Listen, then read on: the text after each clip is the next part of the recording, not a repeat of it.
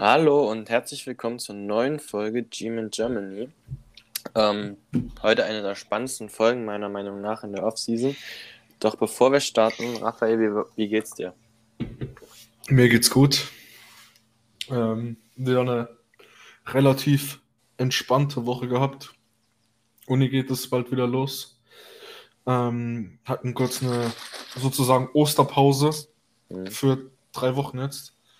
Und bald geht's wieder los. Das heißt, da muss ich dann wieder angreifen. Und ansonsten geht's mir wunderbar. Sehr schön. Ja, wie geht's dir? Ja, alles ganz entspannt. Alles ist gerade ein bisschen so ein kleines Frühjahrsloch, wenn nichts passiert, aber ähm, da können wir uns Draft Prospects anschauen, um die es mhm. ja heute auch gehen soll. Überleitung des Todes. Ähm, wir gucken heute durch ähm, Spieler, die in der ersten Runde für uns spannend sein könnten. Ähm, es sind relativ viele Namen. Ähm, ja. Wir haben äh, das relativ groß gehalten, werden aber über manche intensiver sprechen aus Interesse, aus Sinn, weil man sagt, ja, die sind sehr wahrscheinlich im Vergleich zu anderen. Und ähm, ja, wollen wir starten oder also allgemein kann man sagen, wir gucken uns primär die Needs an. Also wir gucken uns keine Quarterbacks an, wir gucken uns Runningbacks an. Ähm, ja, also wir gehen durch die Tackles durch, durch die Edge Rusher, ähm, die Cornerbacks, Linebacker, Safeties und Guards. Das sind die Positionen, die wir angucken. Ja. Und ich denke, wir können eigentlich gleich mit den Tackles starten. Äh, ja, aber bevor wir anfangen, ja. ganz wichtig. Äh, vor zwei Tagen hat unser Offseason, hat unsere Offseason angefangen. Am 4.4. Mhm. Ähm, wir haben ja dadurch, dass wir einen neuen Headcoach haben, vor dem Draft schon Meetings. Ähm, wo die Spieler zusammenkommen, Playbooks verteilt werden, etc. pp. Das hat jetzt äh, vor zwei Tagen angefangen. Wir waren, glaube ich, das erste Team. Und äh, es ist freiwillig.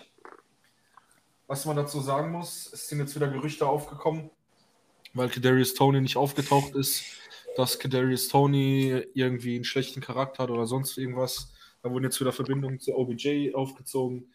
Da würde ich erstmal halblang machen. Ähm, ich finde es schade, dass er nicht gekommen ist, beziehungsweise aufgetaucht ist. Ähm, aber es ist freiwillig, es werden Playbooks verteilt, es ist Strength and Conditioning Zeug. Da ist jetzt die Anwesenheit nicht so besonders wichtig. Ähm, was ich jetzt gerade noch gelesen habe, wenn wir auch nachher zu den Prospects kommen, ähm, heute ist der LSU Pro Day und unser DP-Coach ist vor Ort. Also Derek Stingley wird sich heute genauer angeschaut. Hm. Was ich noch zu Tony sagen wollte, ist, was ich auch gelesen habe, ähm, man weiß noch nicht, was abgesprochen ist. Ähm, vielleicht hat er auch einfach gerade persönliche Sachen zu tun. Ist alles im Möglichen und das ist einfach nur Vermutungen, wo man nicht wirklich was Ernsthaftes draus ziehen kann, so richtig. Also man weiß, er war nicht da, aber mehr auch nicht. Genau. Und noch zum Vorab noch, bevor wir in die Prospects reinspringen. QBs haben wir uns nicht angeschaut. Wenn man QBs sehen möchte, teilt uns das mit.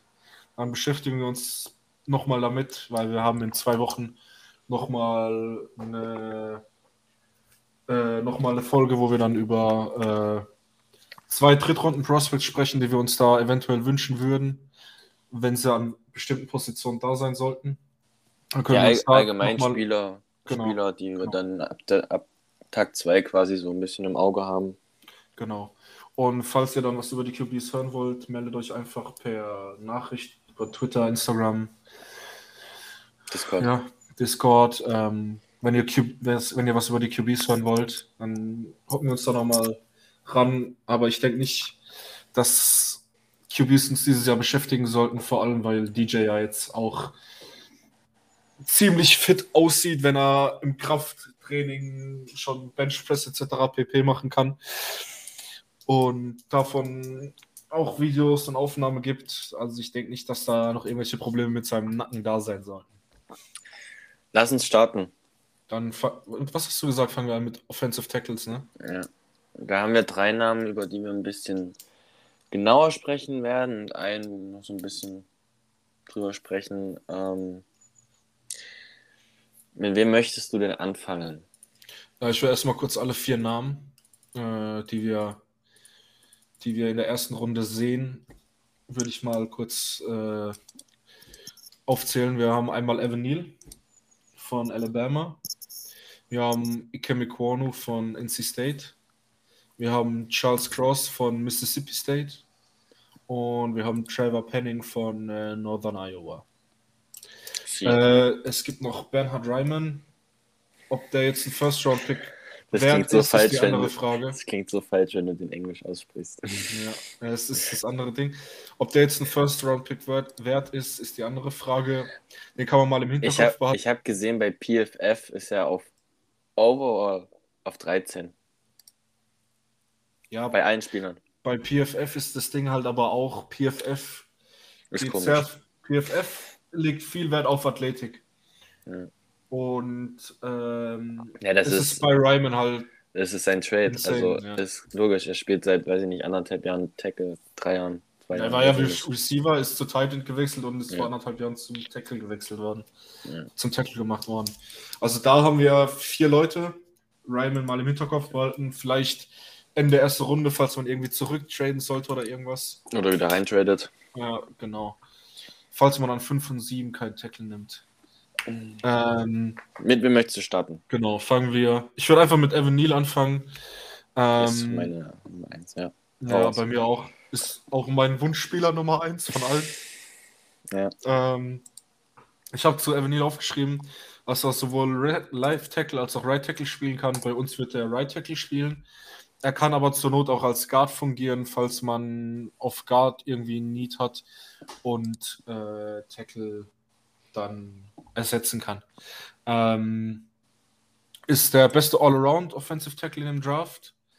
Ähm, Pass-Blocking von ihm ist sehr stark, nicht das Beste, ist von Charles Cross, dem kommen wir nachher noch kurz.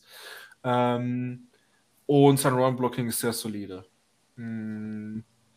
Ist auch der beste Fit für unser Offensive Game, weil wir, ich denke, wir werden das Scheme von den Bills adapten. Und da ist halt Evan Neal einfach der beste Scheme-Fit, weil er im Pass-Blocking schon sehr, sehr ausgereift ist, hat noch ein paar Probleme bei der Fußarbeit und beim Handplacement. Aber ansonsten ist da alles gut. Ähm, aber Run-Blocking ist bei ihm halt so das Fragezeichen. Im Run-Blocking ist er manchmal zu ungestüm, manchmal verpasst er seine Blocks. Ähm, muss halt wirklich viel, sowohl im Pass-Blocking als auch im Run-Blocking, an der Fußarbeit und an, am Handplacement gearbeitet werden. Aber wenn das gefixt wird, ist er ganz klar OT Nummer 1. Er hat jetzt nicht die krasse Upside, aber er ist halt einfach Day One ein sehr solider Starter. Mhm. Ähm, allgemein noch zu ihm. Also du hast schon gesagt, er hat bei Berma gespielt. Ähm, auf Left Tackle und die Jahre davor war er Right Tackle und meiner Meinung nach als Freshman hat er teilweise Guard gespielt. Hm, ähm, war jetzt 2021, also letztes Jahr ähm, First Team All SEC und Consensus All American. Also eigentlich der beste Left Tackle, wie bewertet wurde. Und war sogar im National Championship Game ähm, 2020, als sie den Titel geholt haben, MVP. Wusste ich auch nicht. Ähm, interessant, das einem Lineman zu geben, hört man nicht oft. Ähm, ja, hier sehe ich es gerade. Ähm, als Freshman 13 Spieler als Left Guard gespielt. Ist eine Option, wäre aber meiner Meinung nach bei uns ähm, verschenkt, wenn man ihn dort spielen lassen würde. Ich sehe ihn auch ähm, als Right Tackle. Ich sehe ihn auch ähm, als besten Right Tackle von den ganzen ähm, Jungs, über die wir noch sprechen werden, dann ähm, ist auch meiner Meinung nach der, der am weitesten ist. Und im Vergleich zu den anderen vielleicht nicht dieses Potenzial hat. Aber wir brauchen vielleicht nicht Potenzial, sondern eher Leute, die uns sofort helfen. Und ich bin der Meinung, dass zwischen, zwischen Neil und ähm, Equanu, was für mich 1 und 2 sind, eigentlich für alle 1 und 2 sind. Ähm, ja, gut, manche haben auch Cross 1, aber. Ich glaube, PFF hat Cross als 1, wenn mich nicht alles täuscht. Ja, aber es ist halt schwierig. Also, O-Line ist halt schwer zu bewerten. Ähm, glaube ich nicht, dass Ekonu so viel mehr Upside hat als Neil. Und deswegen wäre ich absolut, also wenn wir Neil bekommen mit einem der Picks, wäre es für mich das Beste, was passieren könnte, weil er jetzt schon ist Day One ready. Ähm, ich habe nebenbei den ähm, Draft Network offen. Ja, habe ich auch mit, mit seinem Report quasi, da steht da ideale Rolle, Dominant Run Blocking, Right Tackle. Mhm. Und es, wir Neil. brauchen einen Right Tackle. Also Dominant da, Run Blocking Right Tackle, okay. Habe ich, also das habe ich jetzt noch nicht gehört, aber er ist halt all around der beste Tackle, der das dieses Jahr rauskommt. Sagen, ja. Was er manchmal noch Probleme hat, ist mit Balance. Ähm, ich habe mir auch einen, ähm, was war es, eine, ein Film-Breakdown. Ich weiß es nicht, ob es das Championship Game war oder ähm, das SEC Championship Game gegen Georgia angeguckt, wo er gegen Walker gespielt hat. Was er manchmal für Probleme hat, ist, dass, dass er zu aggressiv, was heißt aggressiv, aber zu, zu doll ähm, einen Move pusht und dadurch die Balance verliert und dann der Defender vorbei ist. Also ähm, Walker hat ihn auch zwei, dreimal auf den Boden gesetzt, indem er einfach einen Swim-Move gepackt hat, ausgepackt hat, nachdem Nier halt zu sehr ich sag mal, den einen Move, den er gebracht hat, committed hat. Und da muss er halt noch dran arbeiten, dass er diese Balance noch mehr hat, da er oft auch im Run-Game meiner Meinung nach zu oft dann noch auf dem Boden liegt. Ja, ja, das klar. ist der einzige Punkt, wo ich sage, ja, ja, da Balance. muss er halt noch dran arbeiten. Das war ein negativer Punkt. Der Rest, also klar, er muss an einem noch arbeiten, er kommt aus dem College, aber ähm, sonst habe ich da nichts. Die Balance, es, klar. Er war ja nicht ohne Grund, dass ähm, bevor jetzt die Jaguars Cam Robinson den Franchise-Tag gegeben haben, oft auf Nummer 1. Also, wenn es nicht, wenn ein Team Need hätte auf Tackle und die 1 hätte, dann würde der auch nie gehen, wahrscheinlich. Ja, kann er immer noch auf jeden Fall gehen. Ähm, ist, ist aber unwahrscheinlich. Ist jetzt die Frage, genau. Ähm, ich bin nicht bei dir. Ähm, das mit Balance habe ich mir jetzt nicht wirklich aufgeschrieben, aber das hängt wahrscheinlich auch viel damit zusammen, dass meistens, dass er reacht mit seinen Händen oder dass er mal einen Schritt zu spät ist oder in die Richtung. Und dadurch können halt auch diese Balance-Probleme auftreten, die du gerade angesprochen hast.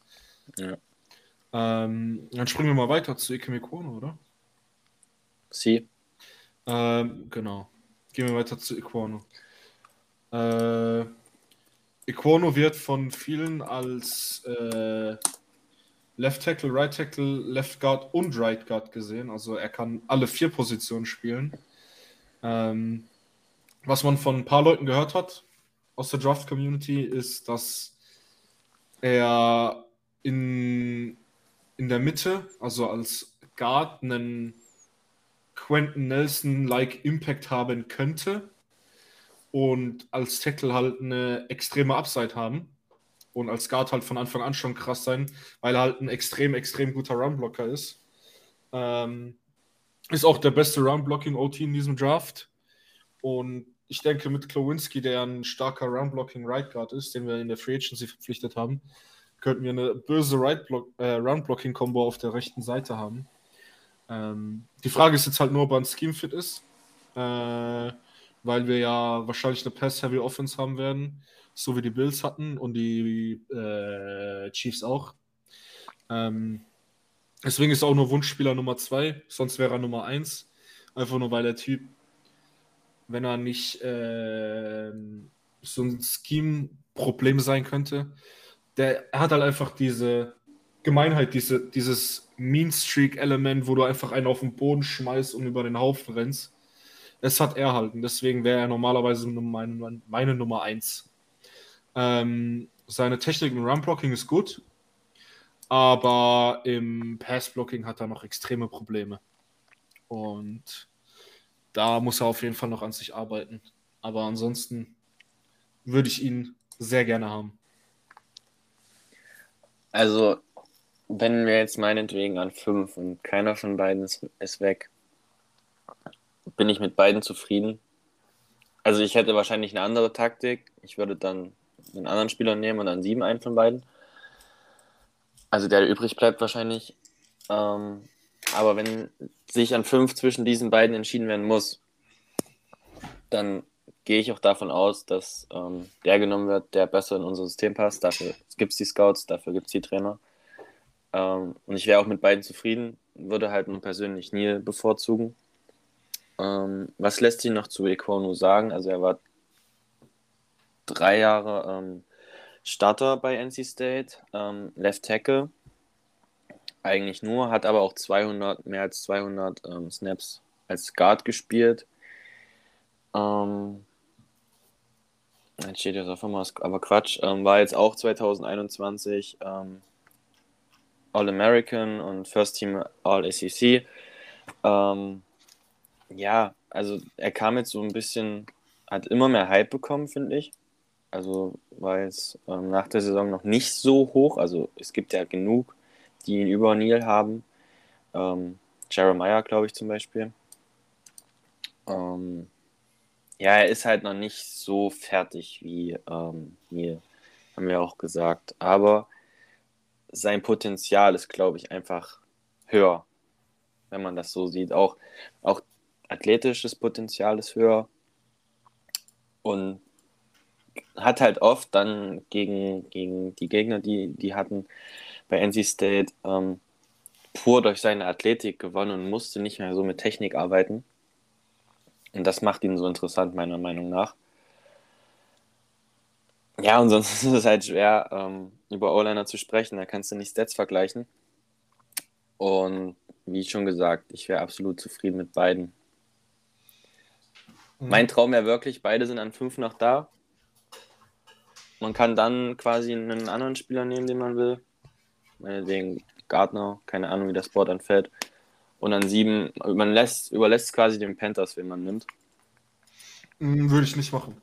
Ich würde den Spieler nehmen, den man auf Platz 1 auf dem Board hat, an der Position. Außer man hat jetzt jemanden, oh. man hat jetzt einen ganz anderen Spieler noch höher als die beiden auf dem Board und der ist noch da, dann würde ich trotzdem den nehmen, dann würde ich es den Panthers überlassen. Da bin ich bei dir. Aber nur, wenn man wirklich einen Spieler auf Platz 1 oder 2 auf seinem eigenen Big Board hat und der an 5 noch da ist. Also ich gehe davon aus, ähm, dass du, also für mich sind beide, Neil hat ein höheres ähm, Floor, wie er jetzt schon kommt quasi, und ja. Alcono das höhere, höhere Potenzial. Und dafür sind mich beide eigentlich von der Bewertung her fast gleich. Und somit, wie ich ja schon gesagt habe, ist es mir prinzipiell egal, wen ich bekommen würde. Auch wenn ich nie bevorzuge. Bin ich voll bei dir. Bin ich voll Und somit, das wäre meine Taktik. Es kommt ja darauf an, was es für ein Spieler ist. Wenn man jetzt sagt zum Beispiel, es ist ein, lass es Thibodeau sein und man weiß, dass die Panthers wahrscheinlich nicht auf Edge gehen, dann kannst du erst den Tackle nehmen. Ja, das ist halt das Ding, ne? Es man kommt halt darauf an, wie das Board fällt. Genau, genau. Die Frage ist jetzt aber auch, man weiß nicht, ob die Panthers nicht doch Thibodeau nehmen würden. Ja, schwierig. Weil, wenn du einen Top-3-Spieler, was viele auf dem Board haben, manche setzen ihn runter, aber wenn Thibodeau das Potenzial erreichen kann, ist er ganz klar mit Derek Stingley der beste Spieler im Draft.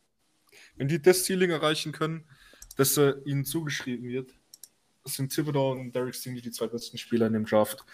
Ohne, ohne groß reden. Ähm, aber die Frage ist halt, ähm, es gibt Fragezeichen bei ihm charakterlich. Ich denke, das ist nur Quatsch. Und es gibt Fragezeichen auf dem Tape, wo er manchmal lustlos wirkt. Ähm, aber wir können, ja, wir können ja gleich noch drüber sprechen. Über ja. Thibodeau. Ähm, was ich witzig finde, ist bei Equano, man weiß nicht, wie alt er ist. Also sein Geburtsdatum ist unklar. Echt? Ja. Das hat man immer mal irgendwie, dass man das nicht weiß, aber zumindest ist es nicht öffentlich. Tatsache. Ja. 2001 ist er geboren, aber. Ja, also ich habe jetzt zum Beispiel Wikipedia offen. Da steht 2001, Alter 21. Da habe ich Geburtsdatum unklar. Also ich habe wirklich seinen Artikel offen. Also bei mir steht hier, Ikem, Ikemefuna Ikem Ikwonu ist ein US-amerikanischer American Football-Spieler auf der Position des Offensive Tackle.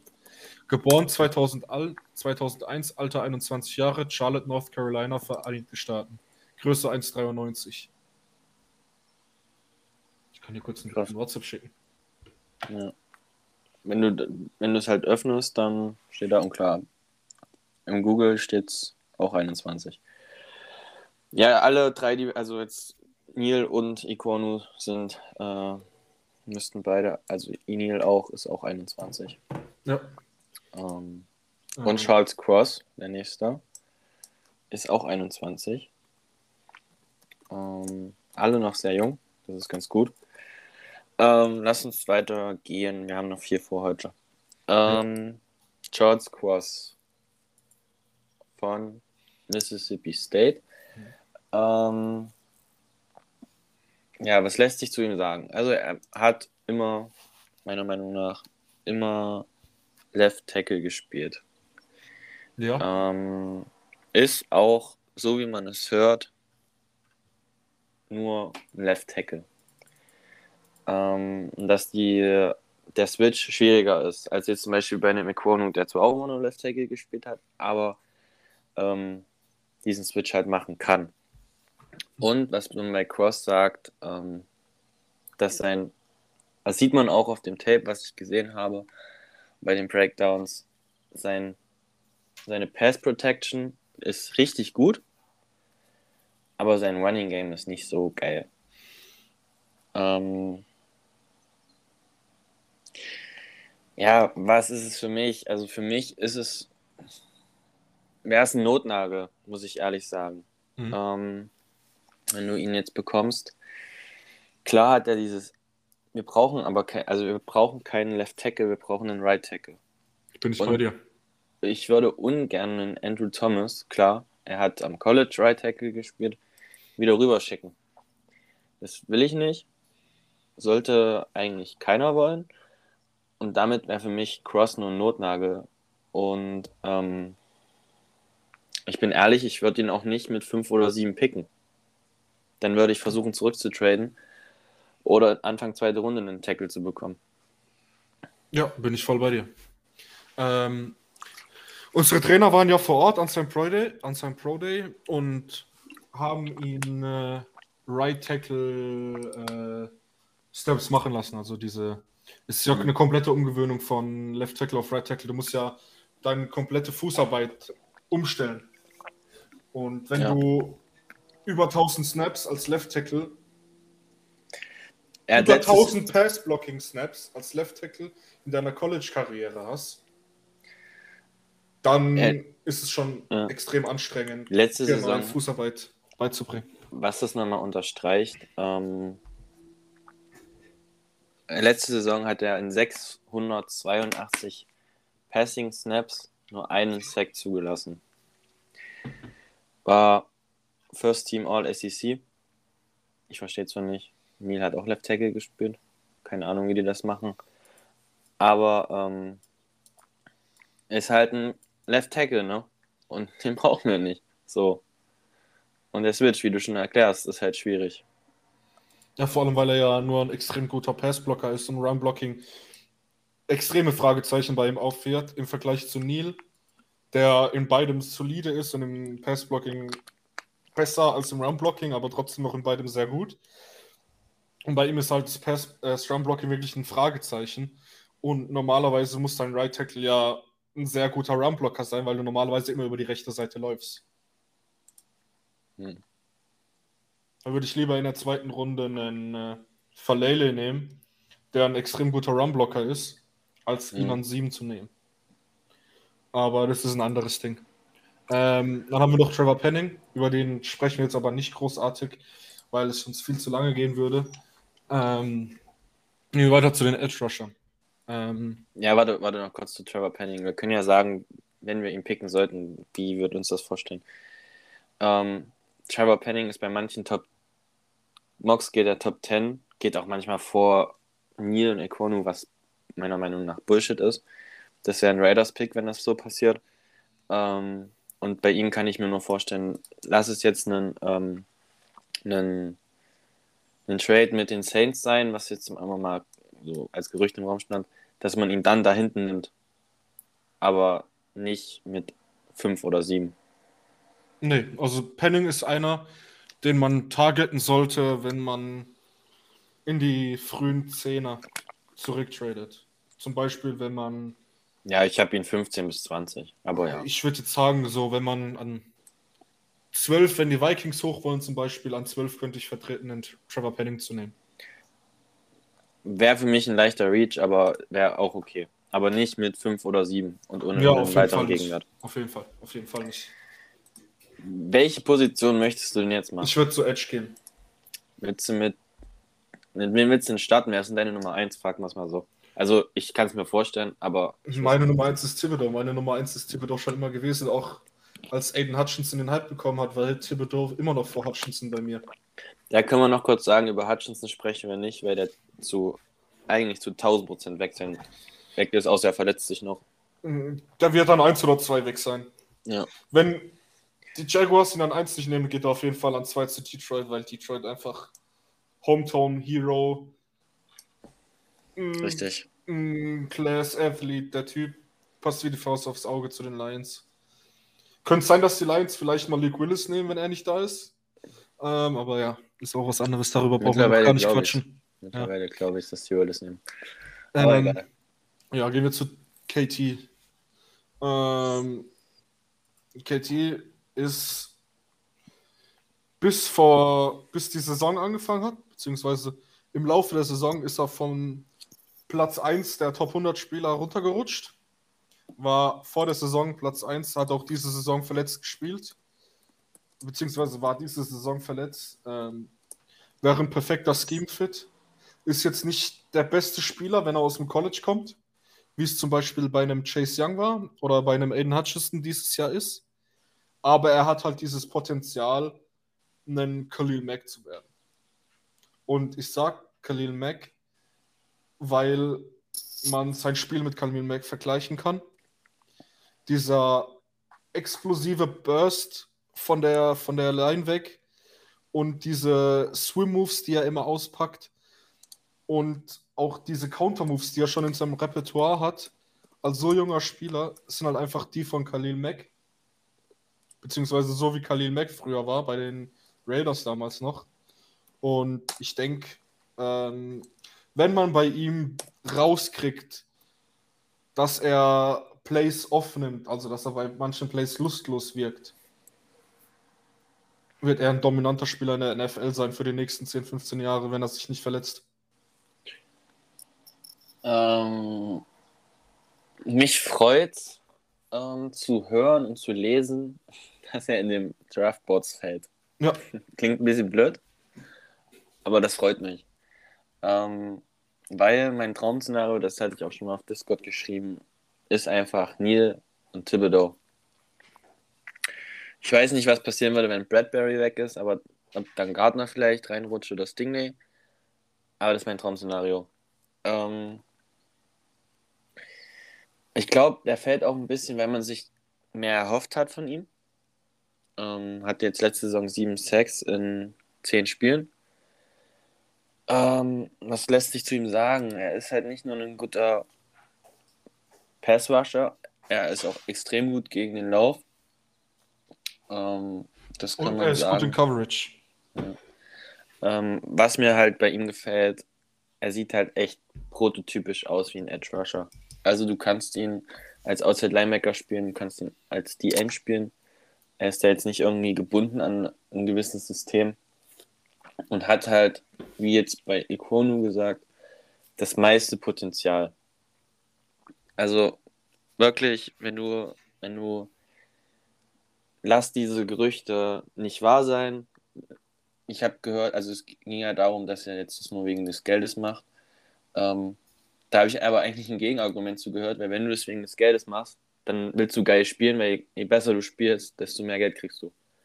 So, und ähm, wie gesagt, er wird mit David Clowney verglichen bei, beim Draft Network, der ja damals im Draft an 1 ging, also auch extrem krass war aus dem College.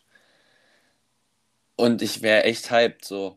Also, ich glaube, wenn das passiert, das Trikot wird vorbestellt so.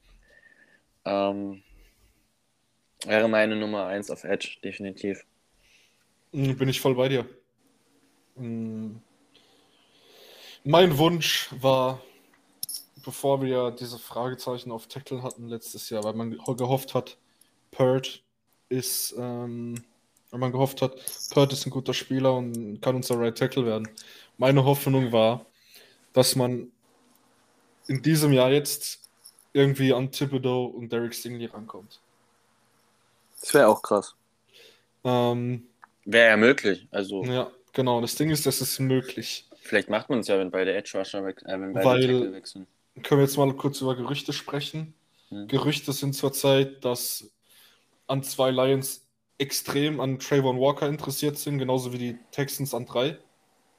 Trayvon Walker passt perfekt ins Texans-Scheme rein. Hm. Als 3-4D End und dann als 3-4 Edge Rusher, weil er zurzeit als 3-4D End besser ist als Edge Rusher weil er einfach zurzeit besser gegen Guards ist, weil er viel athletischer ist und noch keine Skill-Moves hat, beziehungsweise keine, beziehungsweise keine Pass-Rush-Moves hat und die hat Thibodeau halt schon.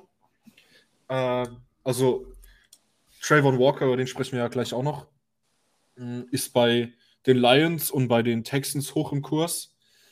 Ähm, Thibodeau ist hoch bei den Jets im Kurs, aber die Jets kommen zurzeit kommen zu, zurzeit viele Reports aus dem Jets Camp, entweder Garrett Wilson an 4 oder einen Offensive Tackle an 4. Mhm.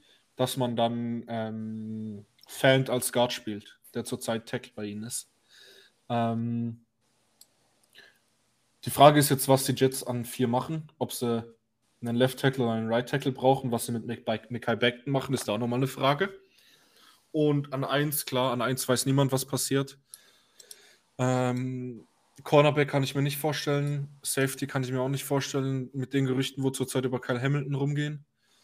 Ähm, also ist die Frage Hutchinson, Thibodeau, Neil oder Equano an 1. Weil Quarterback wird es auf jeden Fall auch nicht werden. Ja, das wäre ja grandios, wenn die einen Quarterback draften. ah, ja. Ah, so ja. Das wäre der Wahnsinn.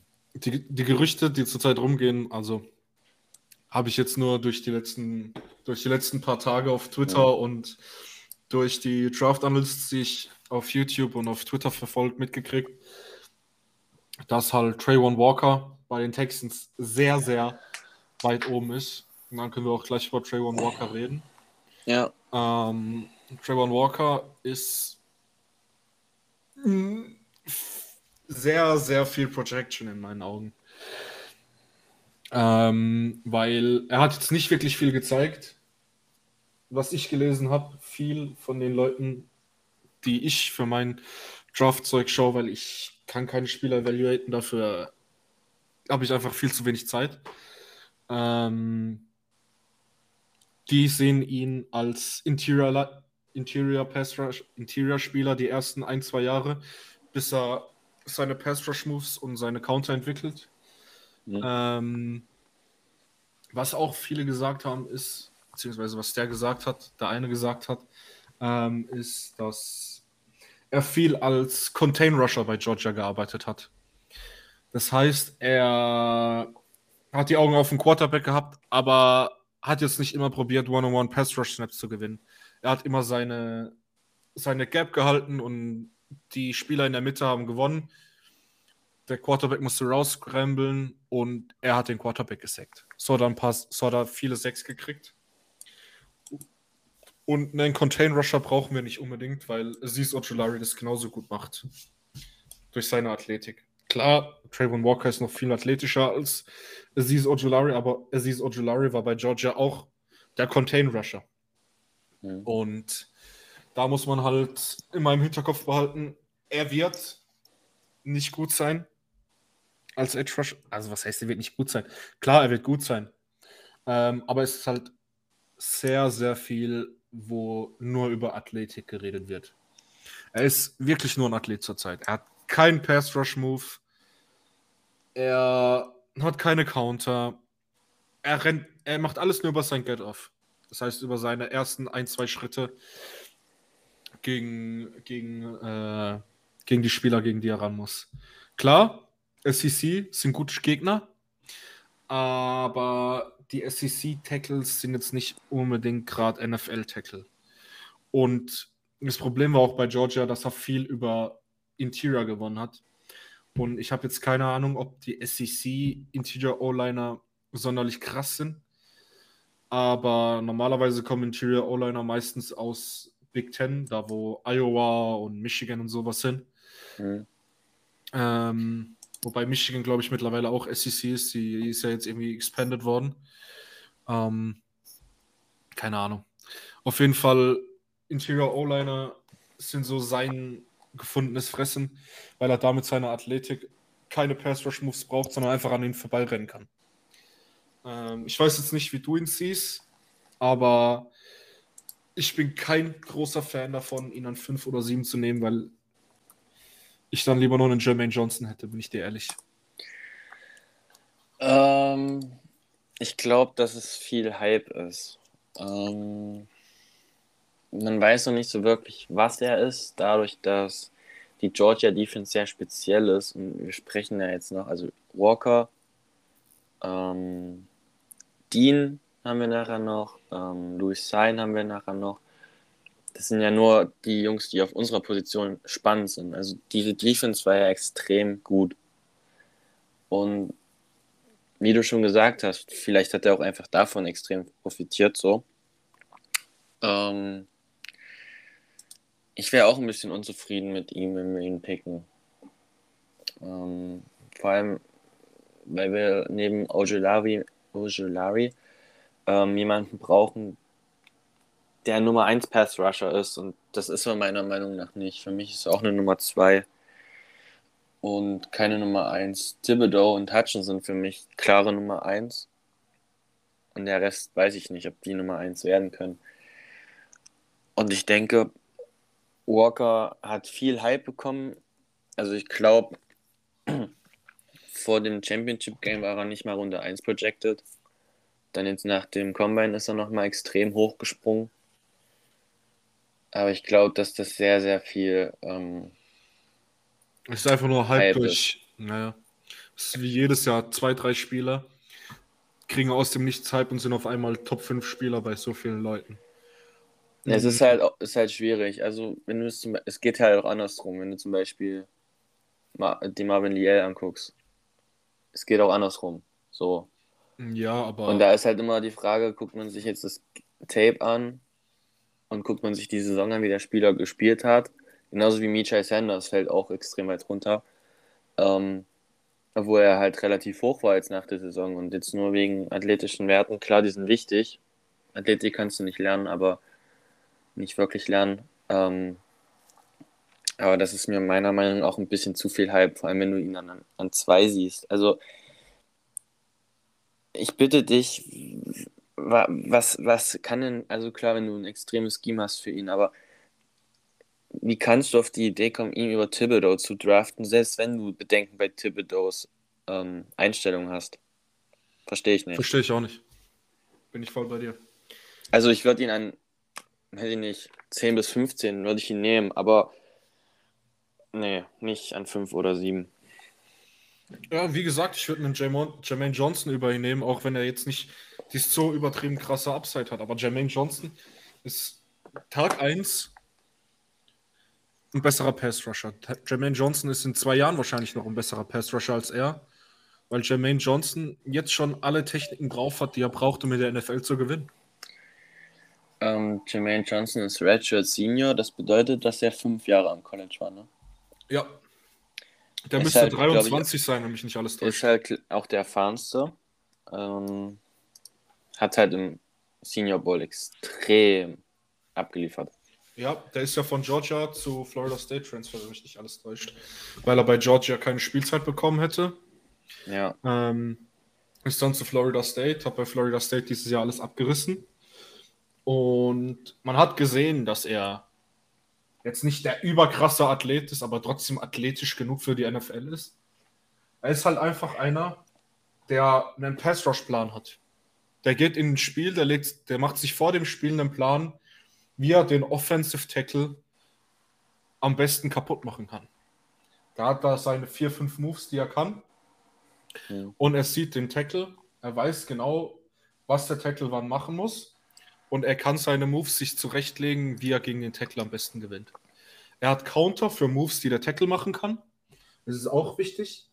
Und er ist wahrscheinlich der zweit- oder drittbeste wahrscheinlich der zweitbeste sogar vom, vom äh, Floor her nach Hutchinson. Hm. Aber vom Ceiling her halt trotzdem noch unter Hutchinson, unter Walker und unter Thibodeau. Aber er ist meiner, halt meiner Meinung nach auch. Auch unter Ojabo, von dem Athletischen, was Ojabo hat. Auf jeden Fall, auf jeden Fall. Also Aber Ojabo ist halt die Frage jetzt, deswegen habe ich ihn auch aufgeschrieben gehabt. Aber wir werden jetzt nicht groß über Ojabo reden sondern ja, einfach nur, die ja. Frage ist jetzt mit der Verletzung. Richards Affenmoor von Michigan. Genau. Ähm, hatten wir im letzten Podcast auch bei dem Mockdraft ein bisschen drüber gesprochen. Ja, genau. Ist halt. Wie sah mit der Verletzung aus? Kann man ihn mit der ersten Runde nehmen? Wenn dein Medical Stuff sagt, der wird fit, der behält seine Spritzigkeit. Ich würde dir ehrlich sagen, ich würde an Ravens Stelle Ojabo nehmen. Das hast du ja beim letzten Mal schon gesagt. Ja. Da war ich dagegen. Habe ich immer noch die Meinung. Aber, ja, klar. aber das krasse Potenzial. Also, wenn er an 36 noch da ist, ist und wir keinen Edge geholt haben. Es ist ein Muss. Oder, aber stell dir das mal vor. Also, klar, du würdest wahrscheinlich ein Needs. Also, wenn du. Das ist jetzt in meinem Traum-Szenario Neil und ähm, Thibodeau sein. Hm? und du sagst dir, für mich ist Ojabo noch erste Runde. Ja. Und du holst trotzdem noch einen Ojabo. Ähm, weiß ich jetzt nicht, würde ich wahrscheinlich nicht machen. Ja, aber wann waren wir erfolgreich? Mit drei krassen Passwashern. Ja. Da also müssen wir wär, aber, wenn wir Ojabo holen. Option, ne? ja, Von nächstes Jahr reißen wir eh noch nichts. Dann muss aber Ocean Simmons gecuttet werden. Ja, da, das können wir dann, dann besprechen. Aber. Ähm, ja, nee, weil du hast gefühlt keine Kaderplätze ne? mehr dann. Du hast Thibodeau. Ja, klar, von der Leistung. Wenn hast... wir ein gutes Team wäre, würde Simmons nicht mehr bei uns spielen. Ja, nee, mir geht es um die Kaderplätze. Ja. Weil du hast dann, wenn Simmons nicht gecuttet wird, du hast sechs oder sieben Kaderplätze, die alleine schon für Edge Rusher draufgehen. Mit Rocher, mit ähm, Ellison Smith, mit Ojulari, mit den beiden Rookies, mit Simmons, hast du alleine schon sechs Kaderplätze für Edge Rusher. Ja, gut, aber du kannst ja zum Beispiel einen Smith, einen Rocher, kannst ja alle noch in Practice Squad schmeißen. Ich denke nicht, dass ein Rocher nach der letzten Saison in deinem Practice Squad bleibt. Der wird direkt von einem anderen Team gesigned. Möglich, aber ist ja jetzt nicht es gibt ja Optionen. Du kannst ja zum Beispiel bei Ojabo sagen, hier, mach mal entspannt, erste Jahr, gehst auf IA und dann guck mal. Ja. Ob das also sind Optionen, ist eine andere Frage, klar. Ich, ich würde es ich krass finden. Also es wäre.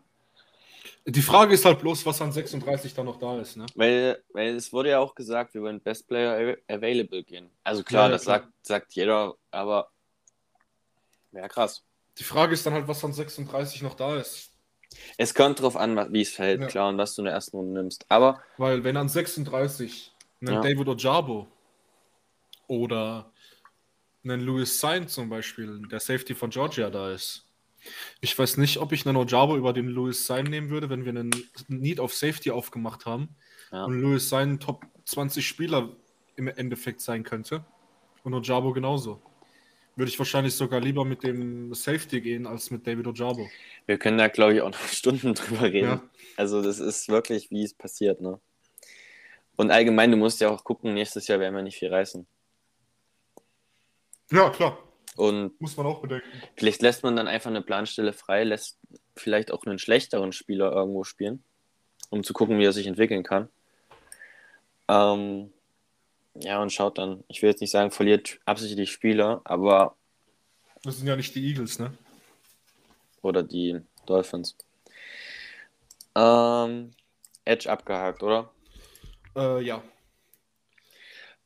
Ich glaube, ich kenne deinen Nummer 1 Corner, aber sag mal. Äh, ja, mein Nummer 1 Cornerback. Äh, bin ich mir immer Bestimmt noch von. LSU, ne? Nee, nee, ich bin mir immer noch nicht sicher. Ach so, du bist dir nicht sicher, okay. Nee. Ich habe Dann drei dich Cornerbacks. Ich Dann habe drei Cornerbacks, die ich alle extrem gut finde. Drei Stück. Also für Nicht mich kommen auf Nummer 1 nur zwei in Frage. Ja, nee, ich meine, den dritten habe ich nur drin, weil er perfekt in unser Scheme reinpassen würde. Und wenn man irgendwie zurücktraden würde an in die niedrigen Zehner, würde ich den mit Kusshand nehmen. Dann hau jetzt mal raus, los. Er ist deine Also, Nummer 1. meine Nummer 1. Ich weiß, deine Nummer 1 ist Gardner, deswegen nehme ich meine Nummer 1 Stingley. Ähm, einfach nur, wenn du Freshman Derek Stingley kriegst, kriegst du den besten Spieler im Draft. Da kriegst du wahrscheinlich einen Top 5 Cornerback Nee. sofort. Äh, Es ist, es ist halt das Ding. Er kommt Wenn in die du- Liga und ist Top 5 Ja. Cornerback.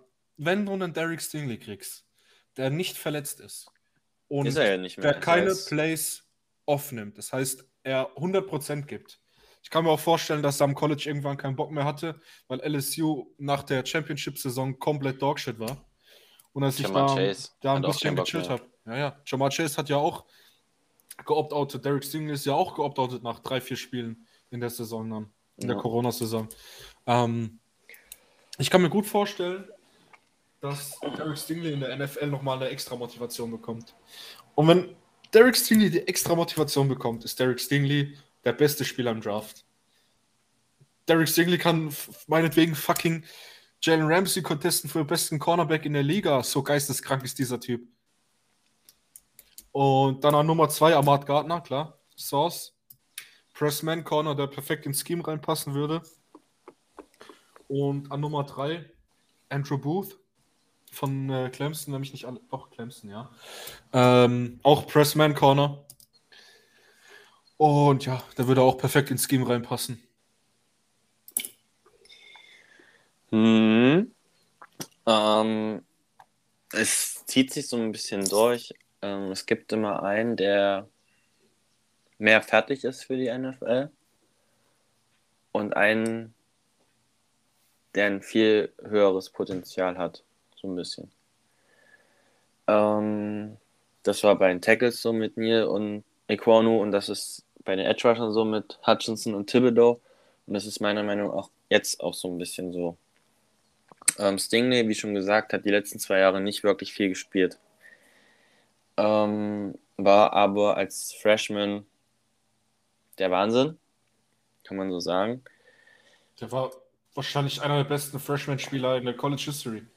Das Ja. war abartig. Der hat jeden Nummer 1 Receiver gelockdownt. Und ähm, Gardner war über drei Jahre am College extrem stark. Ähm, warte, da habe ich, hatte ich mir einen Screenshot Er hat gemacht. über drei Jahre, glaube ich, keinen Touchdown zugelassen. Er hat keinen Touchdown zugelassen und irgendwo hatte ich auch noch was der letztes. Warte, warte, warte.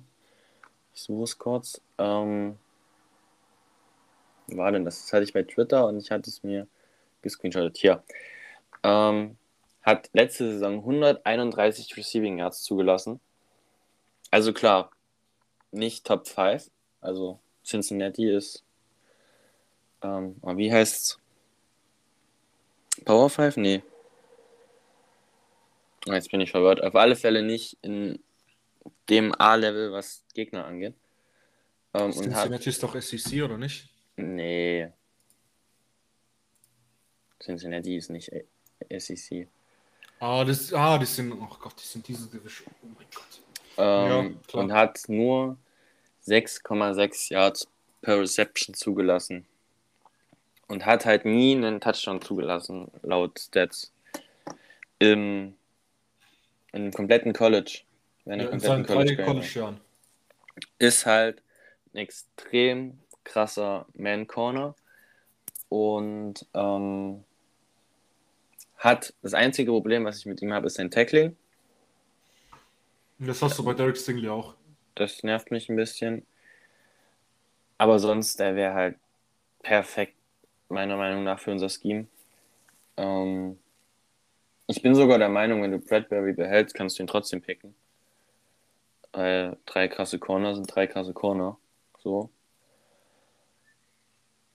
Und ich wäre mit. Es ist wieder so ein Toss-up, ne? Ähm, ich wäre irgendwo mit beiden zufrieden.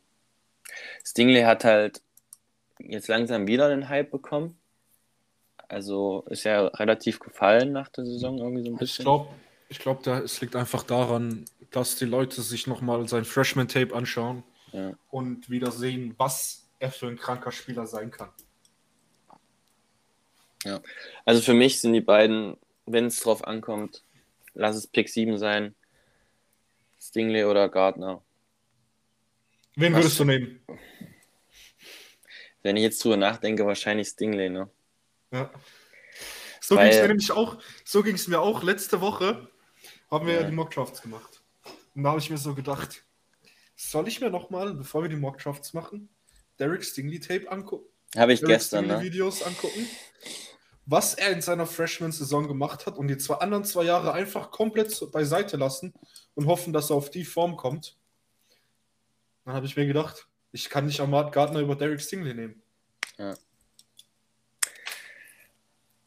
Ich glaube, Stingley ist jetzt gerade auch wieder meine Nummer 1. Das heißt, wieder ist jetzt meine Nummer 1. Ja. Hast du dir Andrew Booth schon mal angeschaut? Nee. Okay, ja. Nee, Andrew Booth ist halt so der dritte Corner mit Trent McDuffie dieses Jahr. McDuffie ist halt bei uns einfach kein Skinfit, weil McDuffie dieser, Schon. dieser Cover 3 Cornerback ist, der seine, in seinen Sohn chillt und Picks fängt.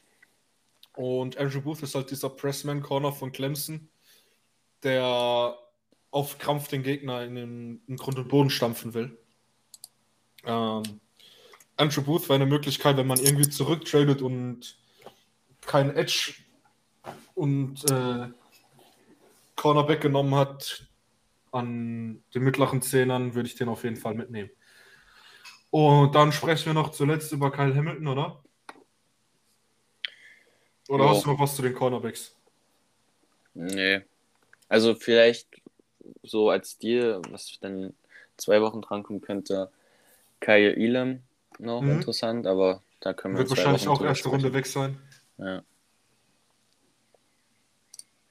Dann gibt es nee. noch Kobe Bryant, aber ja. nicht so wie Kobe Bryant geschrieben, sondern anders. Mit C. genau. Also gibt noch ein paar interessante, interessante Corner in der zweiten und dritten Runde, die auch gute Skimfits sein könnten. Aber darüber sprechen wir noch in zwei Wochen, wenn wir genug Zeit gehabt haben, uns darauf noch auf die vorzubereiten. Also, ich, ich würde es mal so machen. Wir sprechen jetzt noch über Kyle Hamilton. Mhm. Und dann können wir noch ein paar Namen ansprechen, wo wir sagen, wenn wir zurücktraden, dass wir die vielleicht nehmen. Ja, Kyle Hamilton ist dein Safety 1, oder? Ja, also deiner nicht. Ey, doch, auf jeden ja. Fall noch, aber ja. ich also, habe viele Leute, also kennst du Brad Coleman zum Beispiel? Nee. Den musst du dir mal angucken. Er macht in, während der Saison Videos über Schemes von den Teams, über einzelne Plays, mit denen sie komplette Teams kaputt machen und sowas. Mhm. Und in der Offseason macht er Film-Breakdowns von, von Spielern. Er hat zum Beispiel auch einen Breakdown über Ikeme Kono gemacht und das ist so einer der Leute, denen, denen ich am meisten zu Evaluations vertraue. Und der hat Kyle Hamilton mittlerweile als Safety 2 oder 3, wenn mich nicht alles täuscht. Einfach nur, weil Kyle Hamilton in der NFL ein besserer Linebacker wäre als ein Safety, weil er einfach nicht den Speed hat, ein Center Fielder zu sein, weil er einfach 4-6er Speed hat und er einfach zu langsam ist als Free Safety over the top zu chillen mit 4-6 Speed. Aber er hat ja die Range. Also hast du die Interception gegen ja, ja, Florida State gesehen? Ja, ich weiß schon, was du meinst, aber er hat trotzdem seine Fehler drin. Und die Frage ist jetzt halt, wie interpretierst du das, wenn du ihn als Linebacker hast? Wenn du den als Linebacker spielen lässt, hast du auch einen Top 3 Spieler im Draft. Ja, klar. Aber die Frage ist halt, ob die NFL-Teams ihn umfunktionieren zu der Rolle, die Jamal Adams jetzt bei den Seahawks spielt. Oder einen, einen Jeremiah Owusu Moore zum Beispiel bei den Browns mhm. als Overhang-Defender, wo du als sozusagen Safety-Linebacker-Hybrid einen, einen Tight End Covers, einen Slot Receiver Covers. Ich glaube, ähm, die Rolle, die Draft Network für ihn vorsieht, ist eigentlich, beschreibt ganz gut. Ähm, Defensive Weapon. Ja, genau. Also, er ist halt ein Generation-Talent. Er ist kein Darwin James, aber er ist was in dem Stil von einem Darwin James, bloß in einem anderen Ausmaß. So kann man es am besten beschreiben eigentlich. Also wenn er fällt, dann kann ich mir das vorstellen, dass wir ihn sogar nehmen. Ja, wo würdest du ihn denn nehmen? An sieben. Nö. Würde ich nehmen. Nee. Da bin ich. Nee. Sieben ist mir zu hoch für ein Safety, bin ich dir ehrlich. Ja, ähm, du musst ja gucken, du musst ja den Spieler angucken, nicht die Position, die man die ich weiß, was vorlegt. Also, ich weiß, was du meinst. Ich glaube, selbst ihn auf Safety zu haben, das zeigt ein Derwin James. Ähm, der ist bis 17, glaube ich, gefallen. Mhm. Derwin James hat aber auch 4-4 Speed, ne? Ich bin gar nicht so hoch auf diesem 4-6, muss ich ehrlich sagen. Du, du musst dir mal, du musst dir mal, ich muss mal kurz schauen, welche Games das war, welches Game das war. Das habe ich mir, da war ich in YouTube bei einem mhm. Draft-Analyst, den ich verfolge auf YouTube. Der hat sich das komplette Game angeguckt von Notre Dame, ich weiß nicht mehr, gegen wen es war. Und da wurde Kyle Hamilton sechs, sieben Mal over the top kaputt gemacht. In einem Spiel. Einfach nur, weil er. Klar, er hat die Range, als Center Fielder zu spielen. Aber du kannst Kyle Hamilton nicht als einzigen Center Fielder haben. Wenn du Kyle Hamilton als Safety spielen lässt, brauchst du zwei Over-the-Top-Defender, nicht nur einen. Weil er einfach nicht den Speed hat, um das ganze Feld zu covern. Ja, er ist kein Free Safety. Ähm, ja, aber er wird ja, er wird ja als Free Safety gehandelt. Deswegen haben ja so viele als. Ich würde ihn bei uns auch nicht als Free Safety spielen lassen. Ja, ich auch nicht, weil wir McKinney ja. haben. Ich würde den bei uns. Ja, selbst McKinney würde ich nicht als Free Safety spielen lassen. Doch, doch, doch, doch, doch. Also, lieber würde ich McKinney als Free Safety spielen lassen als Kyle Hamilton. Ja, im Vergleich. Aber für mich ist McKinney am besten, wenn er Strong Safety spielt. So kam er aus dem College und so war er letztes Jahr auch besser. Ja, aber der hat letztes Jahr auch viel over the top gespielt. Hat er ja, klar. Aber für mich brauchst du einen, solltest du einen anderen Free Safety haben. Und deswegen verstehe ich auch, warum du Logan Ryan nicht mehr hältst, weil Logan Ryan ist viel zu langsam für Free Safety. Ja, genau. Du brauchst einen, einfach einen, ja, einen verfickt schnellen, sorry für die Worte, aber einen verfickt schnellen, der da die Löcher zulaufen kann. Und das ist für mich auch McKinney nicht. Für mich ist McKinney da eigentlich auch nicht schnell genug. Meine Meinung. Ja, ja, klar, klar. Ich bin da voll bei dir. Ich würde McKinney, also, auch, ich würde McKinney, wenn er over the top spielt, nur in einem, in einem, in einem Cover-Tour over the top spielen lassen. Und, und ab und an mal alleine. Mittlerweile, seitdem wir jetzt hier sprechen, ist meiner Meinung nach sogar, dass du Kyle Hamilton auch als Linebacker draften kannst. Das habe ich, ja, hab ich gesagt. Stell ihn genau neben Blake Martinez, äh, McKinney als, als Strong Safety und dann guckst du, was auf Free Safety noch passiert. So. Wenn wir, ey, wenn wir Kyle Hamilton als Linebacker draften, der kann covern. Aus, wenn wir ihn als Safety draften, nein. Wenn du ihn als, ja, gut. Line, wenn du ihn als Linebacker, ja. das, das ist halt das Ding. Ich bin voll bei dir, wenn wir Kyle Hamilton draften, okay, ich bin damit einverstanden. Aber dann bitte benutze ihn richtig. Du kannst Kyle Hamilton nicht als Center Fielder benutzen. Du benutzt Kyle Hamilton genau dafür, wofür er auch meistens bei Notre Dame benutzt wurde. Bloß ist er bei Notre Dame viel zu oft Center Fielder gewesen. Du benutzt ihn als fucking Overhang Defender. Das heißt, Slot Wide Receiver covern, Tight Ends covern, Run stoppen aus dem Slot. Dafür ist er das Monster. Von mir aus pack ihn auf Linebacker. Hast du auch einen Top 5 Spieler im Draft. Aber Definitiv. Ich bin der Meinung, ähm, dass das Martindale hinkriegen würde. Und ich glaube auch, dass Stecken. die Leute, die jetzt an der Macht sind, wissen, was sie machen mit Spielern, die sie draften und nicht wie einen Darius Tony, der komplett falsch eingesetzt wird. Ähm, also bis jetzt habe ich da Vertrauen drin, sagen wir es mal so. Bin ich bei dir. Und ich glaube, so, wir können extrem wenig falsch machen. Also was wäre denn das Schlimmste, was passiert in der ersten Runde? Charles Cross und, und Trayvon Walker. Ja, und selbst die könnten beide krass sein. Ja, und also man sagt klar, der Draft ist nicht so gut, was die erste Runde angeht. Also ist für meiner Meinung nach also, so. Also was nach 10 ist, ist halt schon nicht mehr so krass. Mm, bin ich nicht bei dir. sehe ich komplett anders. Also wenn du den letzten Draft dir anguckst, was nach 10 noch passiert ist, hast du dies ja nicht. Mm. Hast du nicht. Das Ding ist halt, du hast dieses Jahr. Wie war denn letztes Jahr Sport? Ja, erzähl erstmal, ich, ich gucke mir den Draft von letztes Jahr an. Du hast dieses Jahr halt.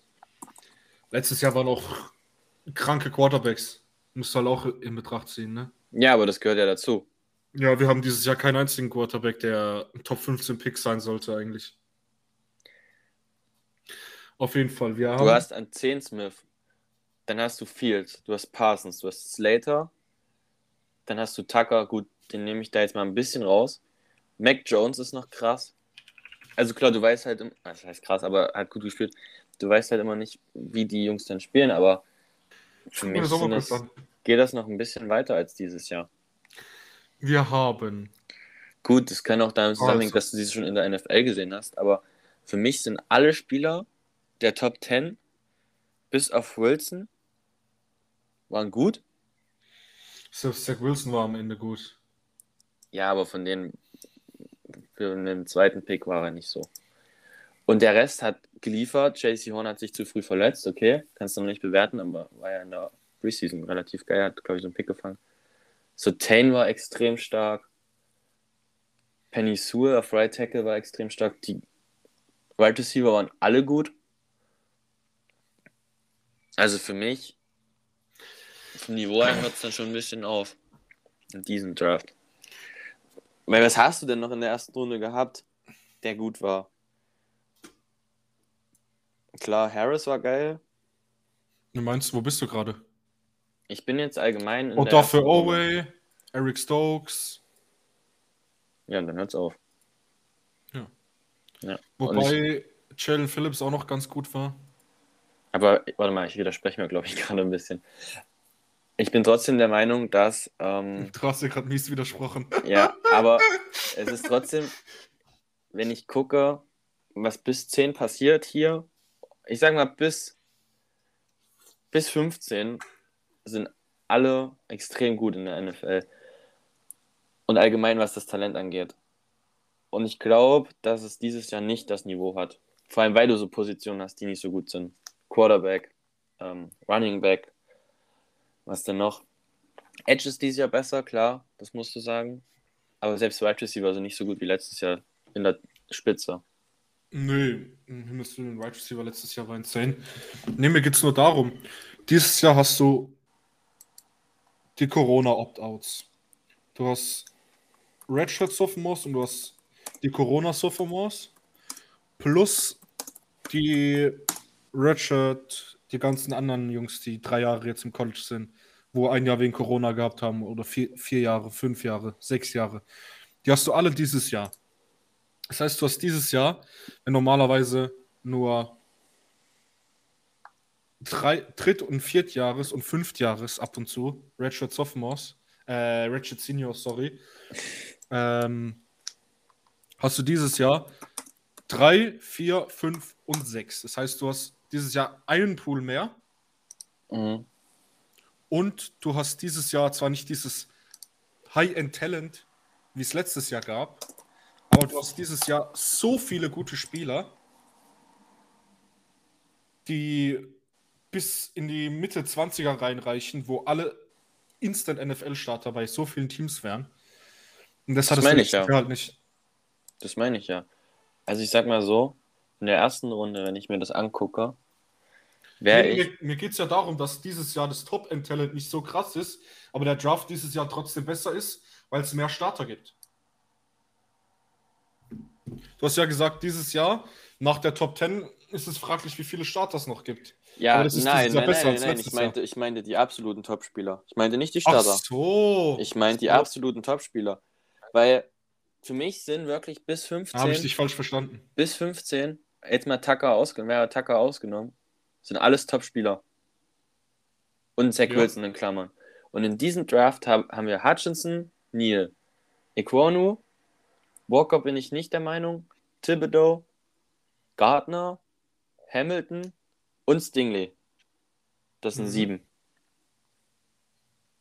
Dann hört es für mich auf. Ja, gibt noch andere. Ja, wer denn? Garrett Wilson zum Beispiel. Ja, ich finde ähm, die Wide Receiver nicht so krass dieses Jahr, muss ich Ja, ehrlich aber er sagen. ist trotzdem ein Top-End-Talent in meinen Augen. Aber ist ja egal jetzt. Wir sollten so langsam zu Ende kommen. Ja. Was wir noch machen wollten, ist ähm, Spieler bei einem möglichen Downtrade zu erwähnen. Mhm. Ähm, da gehen wir jetzt auch mal nach Need. Ähm, Da gehe ich kurz in WhatsApp rein, weil das habe ich dir schon alles geschrieben. Linebacker, vor allem die Top 2, Mhm. die sich so ein bisschen, also das streitet sich auch so ein bisschen. Das ist wie, wie bei den Running Backs. Es gibt keinen wirklichen Top 1, Top 2.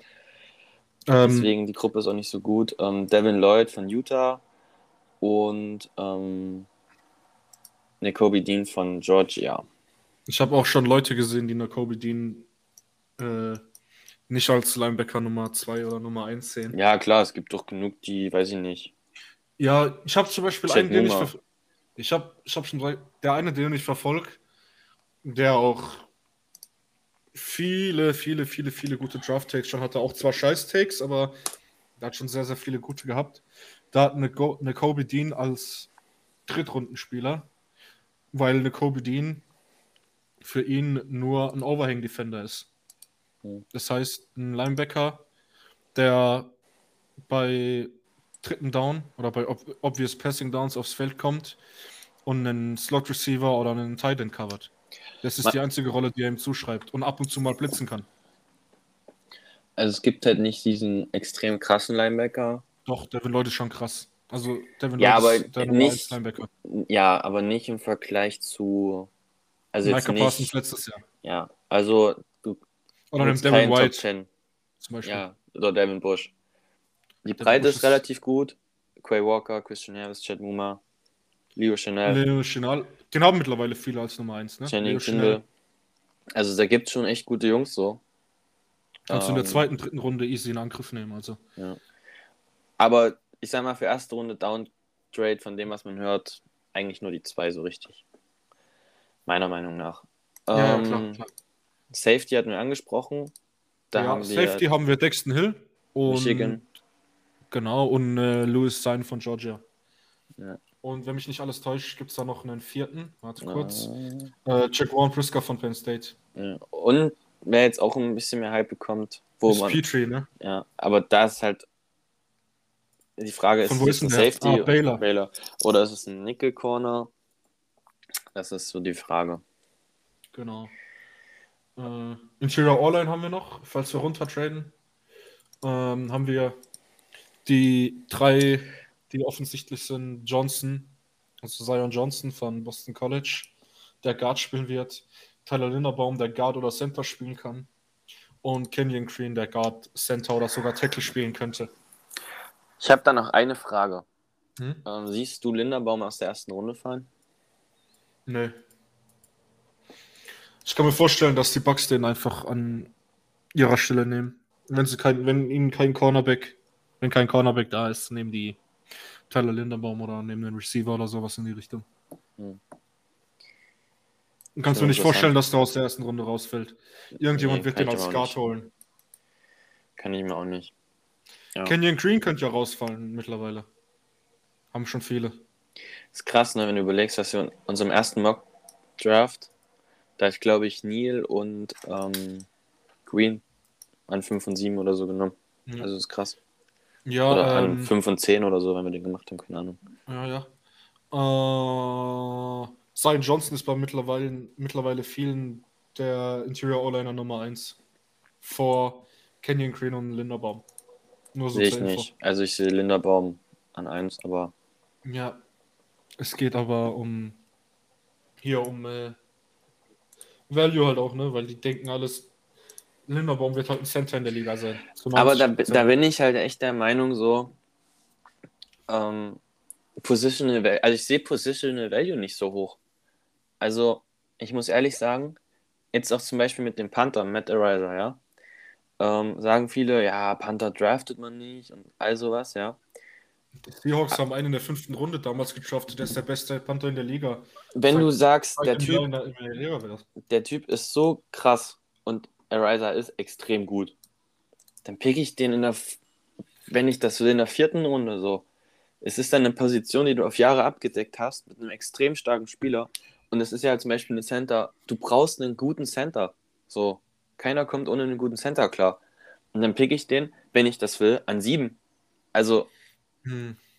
Ja, klar, ich verstehe, wo du herkommst. Aber. Es ist meine Meinung. Also ich sehe diesen Positional Value nicht so, nicht so krass. Ich, genauso wie mit Safety, mit Kyle Hamilton. Also wenn. Ja, Kyle Hamilton ist ja aber kein Safety in. Ja, Kyle in Hamilton Augen, ist besonders, aber ähm, es ist halt schon. Es ist wie ähm, Isaiah Simmons vor zwei Jahren. Der wurde an neun genommen. Den hätte ich auch bei uns gesehen. Der wurde an neun erst genommen und da hieß es ja, ja, an fünf, das ist doch zu hoch so. Quatsch. Nur weil das ein Linebacker, Safety, was auch immer ist. Wenn es geht um den Spielertyp und ob der in das System passt und der geil ist, dann, dann ist mir die Position so ein bisschen eigentlich egal. Ja, aber Linderbaum würde in unser neues System eh nicht reinpassen. Also von daher brauchen wir darüber eigentlich nicht quatschen. Weil Linderbaum in, in ein Run-Heavy-System muss. Sowas für die 49ers oder sowas in die Richtung. Ja, gut, ging ja jetzt nicht nur um Linderbaum. ja, ich weiß. Allgemein so die es Meinung. ging ja um Positional Value over Scheme und so ein Zeug. Deswegen, ich bin echt schon eigentlich der Typ Best Player Available, wie ich es mit Ojabo vorhin beschrieben habe.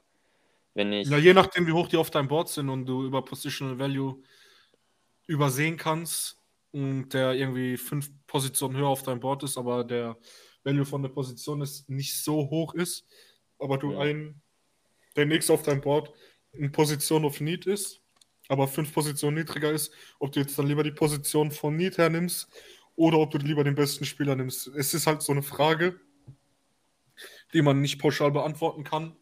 Es ist immer so ein Mittelding, manchmal ja, manchmal nein. Kommt halt auch darauf an, wie safe der Spieler ist. Wenn du jetzt zum Beispiel in der fünften oder vierten oder fünften Runde bist und der ja. Spieler vier, fünf Positionen drüber ist, ey, würde ich immer für Need gehen. Aber in der ersten Runde ist es ein anderes Ding. Ja. Ähm, nächste Woche haben wir nochmal eine Mock Draft. Oder zwei, je nachdem, wie wir es machen wollen. Das ich würde einfach so spannend. machen wie letzte Woche. Ja. Und ich glaube, da haben wir noch ein paar witzige Takes. Ähm, mhm. Müssen wir mal gucken, ob wir das dann vielleicht sogar mit Trades machen. Und dann schauen also, wir, wir ne? ja probieren. Einen mit Trades, einen ohne Trades. Ja. Würde, glaube ich, am meisten Sinn machen. Ja. Und dann sind wir jetzt erstmal durch, ne? Ist mal wieder eine längere Folge geworden. Mhm. Aber ist ja ein bisschen eine zeitlose Folge. Kann man ja bis zum Draft sich anhören. So, dann überlasse ich dir nochmal das Wort. Und dann schmeiß ich uns raus. Ähm, was, ja. will man, was will man jetzt noch sagen? Ne? 70 Minuten. Das gleiche wie immer. Ja. Schickt unsere Socials ab. Folgt uns gerne auf Instagram, Twitter. Kommt auf unseren Discord. Habt mit uns Draft Takes. Diskutiert mit uns über Dinge, die zurzeit in der Liga passieren. Also es gibt zurzeit jeden Tag einen Mock Draft, den irgendeiner genau. reinstellt und worüber diskutiert wird. Genau, also da könnt ihr gerne vorbeischauen. Und ansonsten, während der Saison wird eh immer diskutiert, werden den Spielen sowieso gechattet. Da wird es manchmal auch ein bisschen hitzig. Aber ansonsten alles easy bei uns. Und ja, das war's von meiner Seite aus. Ja, also schaut mal vorbei. Und dann hören wir uns nächste Woche wieder. Ähm, bis dahin wünsche ich euch noch eine schöne Woche und haut rein. Ciao, ciao.